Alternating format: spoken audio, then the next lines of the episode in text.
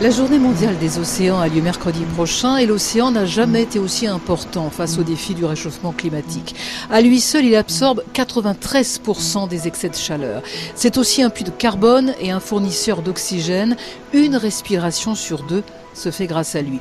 On le connaît de mieux en mieux, mais pas encore suffisamment. C'est pourquoi l'explorateur et scientifique Jean-Louis Etienne lance la construction de son Polarpod, un navire vertical révolutionnaire qui va permettre d'étudier l'océan austral situé autour de l'Antarctique. C'est loin, c'est difficile d'accès, les missions océanographiques sont assez rares. La France a le Marion Dufresne qui va de la Réunion à Kerguelen par exemple, mais toutes ces missions se passent l'été.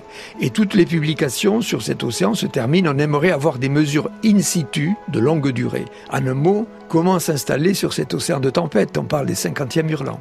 Et donc le Polarpod répond à cette nécessité de stabilité parce que il a 80 mètres de tirant d'eau. On est loin de la surface. On est pris dans des eaux beaucoup plus stables qui ne sont pas impactées, si vous voulez, par le vent.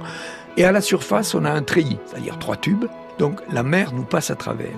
Alors la stabilité lui donne effectivement une capacité d'accueil et donc on va pouvoir séjourner sur cet océan qui est assez méconnu. Mais quel est le but scientifique du Polarpod Cet océan qui fait 22 000 km de circonférence, c'est le seul océan qui fait le tour du monde. Aucun continent ne l'arrête. C'est une immensité d'eau froide, entre 0, 2, 8 degrés en été et le CO2 se dissout prioritairement dans les eaux froides.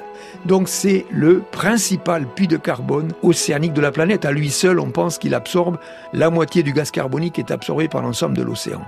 Et la stabilité verticale du polarpod va permettre de faire une mesure très précise d'échange entre l'atmosphère et l'océan. Il y a un deuxième axe important qui est appliqué aussi au polarpod. C'est un navire silencieux. Donc on va mettre des hydrophones, des micros sous l'eau et par acoustique, on va faire un inventaire de la faune. On connaît la signature sonore de toutes les espèces. Et donc en écoute permanente.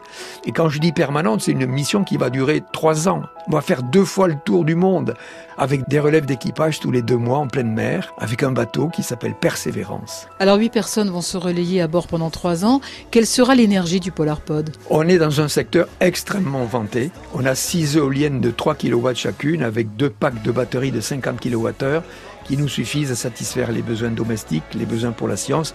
Et si jamais il n'y avait pas de vent, on a un groupe électrogène de secours, mais c'est un navire dont le, je le répète, qui est zéro émission. Moteur, c'est le courant, l'électricité, c'est le vent.